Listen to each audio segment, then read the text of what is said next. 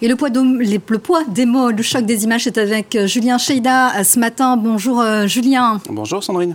Alors vous allez forcément revenir hein, sur cette sidération qui s'est affichée à la une de la presse ce 24 février 2022. Alors comment a réagi, comment ont réagi les journaux à ce moment-là?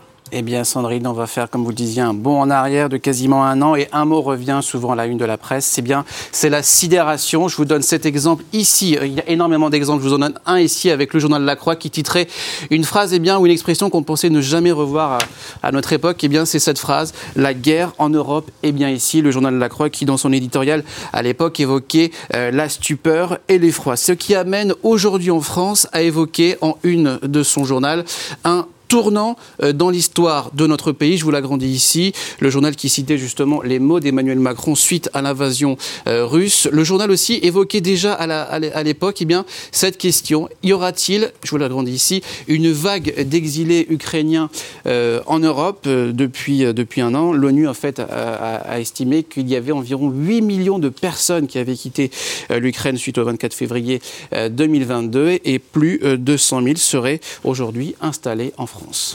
Voilà pour la presse française et euh, côté presse internationale. Eh bien, regardez, parfois, face à l'horreur, les, euh, euh, face à l'horreur, les mots euh, sont parfois inutiles. certaines, certaines unes ont choisi de relayer des photos extrêmement fortes et une a fait le tour du monde. Regardez, à la une de Corriere della Sera, donc le journal italien, il y a eh bien la photo de cette femme blessée qui revient à plusieurs reprises. Donc là, on est sur le Corriere della Sera. Le Evening Standard publie la même photo cette fois-ci en pleine page avec ce titre La guerre sanglante euh, de Poutine. Et enfin, un dernier exemple, cette fois-ci avec le Daily Mail. La même femme revient ici à la une du journal britannique avec cette phrase, ce titre, Poutine va bientôt s'emparer euh, de Kiev euh, dans les prochains jours. Ça, c'est du moins ce que pensait une partie de la presse de l'époque. Du côté de la presse américaine, évidemment, la presse américaine s'est largement emparée du sujet.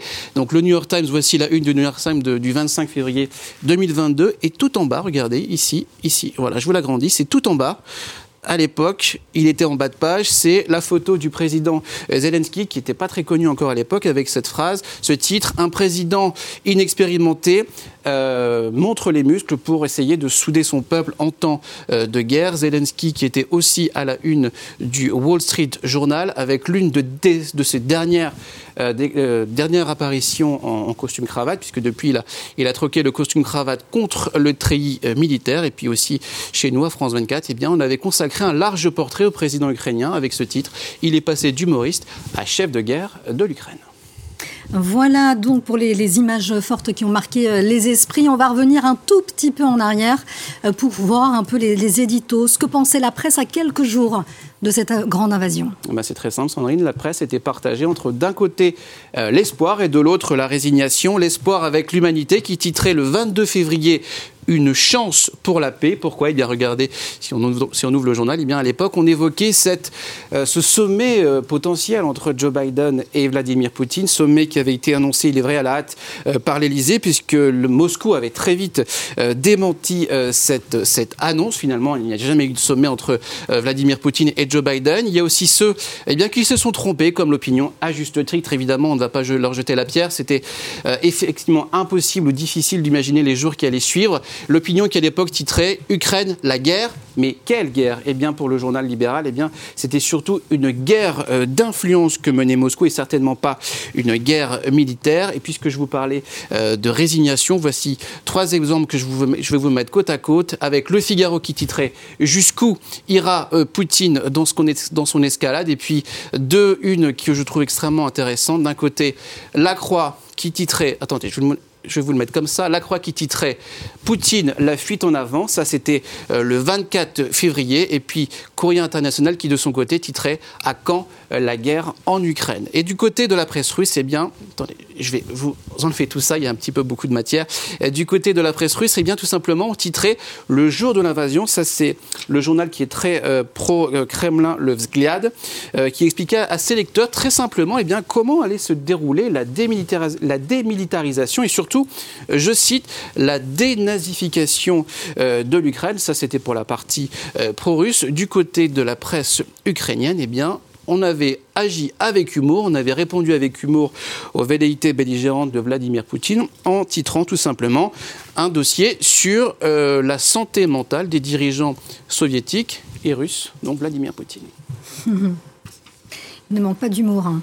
Et un an euh, après, euh, dites-nous, euh, Julien, comment aujourd'hui les quotidiens commentent ce premier anniversaire de cette invasion à grande échelle de l'Ukraine? Alors évidemment, c'est un, c'est un triste anniversaire avec l'humanité qui titre aujourd'hui, qui revient sur cette année en enfer et notamment sur la question de ces enfants et de ces familles déchirées par le conflit. Ça, c'est pour l'humanité. Le Guardian, le Guardian pardon, revient sur la situation de Mariupol, donc ville qui se trouve à l'est de l'Ukraine, ville euh, martyre et quasiment détruite et aujourd'hui euh, contrôlée euh, par l'armée russe. Plusieurs journaux aussi font le bilan de cette année de guerre. On a le Figaro qui évoque une guerre qui a changé le monde. El País qui revient sur la plus grande guerre, la plus grande guerre massive euh, depuis la fin de la Seconde Guerre mondiale. Et enfin, euh, le Parisien qui lui évoque aussi une guerre qui a changé le monde. Mais je, vous ai réservé la meilleure, en tout cas pour moi,